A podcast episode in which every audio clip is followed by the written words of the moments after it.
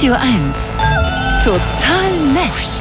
Online on air. VR-Brillen sind ja inzwischen einige auf dem Markt. Da gibt's schon welche von Samsung und auch schon von Microsoft. Der neueste Karpfen im Teich ist aber die Vision Pro von Apple und die ist eigentlich gar keine richtige VR-Brille.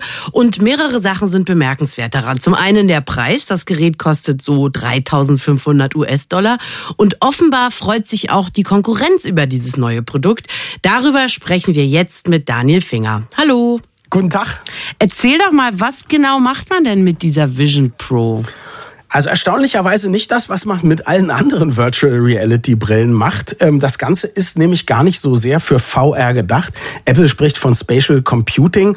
Ähm, das ist aber das, was wir bisher, wir äh, unerleuchteten Nicht-Apple-Jünger mhm. immer Mixed Reality genannt, genannt haben. Das heißt, man sieht Dinge, ähm, die virtuell sind, man sieht aber gleichzeitig noch seine reale Umgebung. Also im Moment ist das zum Beispiel in Sachen Entertainment, gibt es so einen extra interaktiven Film, der gemacht worden ist von John Favreau, dem Hollywood-Regisseur. Da geht ein großes Fenster aus, man sieht eine Urlandschaft und dann kommt ein Dinosaurier auf einen zu. Aber interessanterweise kommt der Dinosaurier dann ganz nah quasi an die Trennwand, wenn du so willst, und guckt in dein Zimmer rein aus mhm. diesem Film hinaus. Soll sehr realistisch sein. Fotos kann man gut angucken, 3D zum Teil auch. Man kann auch so kleine, ich würde mal sagen, äh, neue 3D-Filmchen mit dem iPhone 15 oder mit dieser Brille aufnehmen, so dass es wirklich so ist. Das beschreiben alle Tester, als wäre man so in einer echten Erinnerung. Also man sieht dann tatsächlich in 3D die Geburtstagsfeier, die man vor ein paar Tagen zum Beispiel gefeiert hat. Aber das ist gar nicht so sehr das, worauf Apple hinaus will. Die wollen, dass man damit vor allem auch arbeitet. Und es gibt ein ganz kurzes Video im Internet, was mich wirklich beeindruckt hat. Da sitzt jemand an seinem Schreibtisch,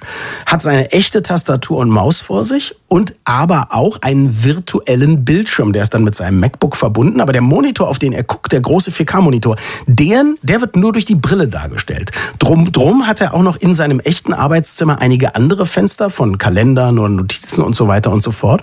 Und dann steht er auf und verlässt dieses Arbeitszimmer und alle Monitore bleiben dort am Platz, wo er sie quasi hingehängt hat. Dann geht er in die Küche, da ist ein Video offen, wie, wo ihm beigebracht wird, wie er was Bestimmtes kocht und am Kühlschrank hängen noch Notizen. Und als er also die, die ganze Wohnung sozusagen seinen Trip beendet hat, geht er wieder zurück und alles bleibt an seinem Platz. Du kannst also mehr oder weniger mit diesen Apps und diesen, diesen Monitoren deine gesamte Wohnung, deine gesamte Arbeits, dein gesamtes Arbeitsumfeld Umfeld dekorieren und alles ist so da, als wäre es ein physisches Objekt. Das haben wir in der Form wirklich noch nie gesehen. Also zwei Gedanken dazu. Erster, das ist die Zukunft. Zweiter, sollte man nicht beim Autofahren tragen, diese Brille? Nein, genau. Frage, äh, ich hatte eingangs gesagt, da freut sich die Konkurrenz drüber. Warum?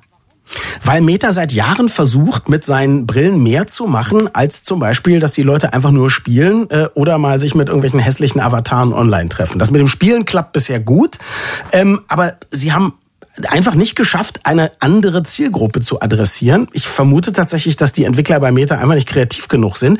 Und jetzt hoffen alle, oh, es gibt neue Ideen, was man mit so einer Technologie machen kann. Vielleicht sogar in Sachen Produktivität. Und deswegen ist das neue Motto jetzt von Mark Zuckerberg, wir wollen das Android der Virtual Reality Welt werden. Mhm. Also im Prinzip die billigere Alternative. 3500 Dollar, wo du gerade billig sagst. Ähm, ist die Brille so viel Geld wert? Also die, das aktuelle Modell von, ähm, von zum Beispiel Meta kostet ja so 500, 600 Dollar, ja, nur mal mhm. zum Vergleich. Also das kann man auf mehrere äh, Arten beantworten, diese Frage. Erstens ist es wirklich, die Brille ist besser als alles, was es auf dem Markt gibt. Das Material, die Software, die Auflösung. Es macht Dinge wie, du musst keine Begrenzungen zeichnen, um zu sagen, wo steht mein Schreibtisch, wo steht mein Hocker oder so. Die Brille erkennt deinen gesamten Raum und kann alles in diesem Raum perfekt nahezu perfekt platzieren und so. Ähm, aber äh, trotzdem hat man immer noch eine schwere Skibrille auf dem Kopf, ja, auch wenn Apple dabei ist, das zu verbessern. Es gibt so virtuelle Augen, die rausgucken, die sehen aber ziemlich scheiße aus, ehrlich gesagt. ähm, bislang ist es wirklich ein reiner Blick in die Zukunft mit einem Produkt in der ersten Generation. Das könnte sich ändern, wenn eine oder mehrere Killer-Apps dafür auftauchen, aber ähm, bis auf den Dinosaurierfilm kennt die einfach noch keiner. Ja, ich sehe das schon wieder vor mir, wie die Leute später sagen, weißt du noch, als diese Brillen noch ein Kilo gewogen haben? Genau. Das äh, wird so zu kommen. Äh, und weißt du denn schon, wann man diese äh, Brille hierzulande kaufen kann? Wir können noch sparen, zumindest die, die wollen. Das kann dauern. Erst sind UK und Kanada dran und danach heißt es einige europäische Länder. Darunter dann vermutlich auch wie in Deutschland. Man weiß es nicht genau. Ich vermute aber frühestens Ende des Jahres. Daniel Finger war das über eine Brille, die alles kann, was sie alle immer noch nicht können, ist Latte Macchiato machen. Aber das wird auch noch passieren. Ich bin da zuversichtlich. Herzlichen Dank. Dankeschön.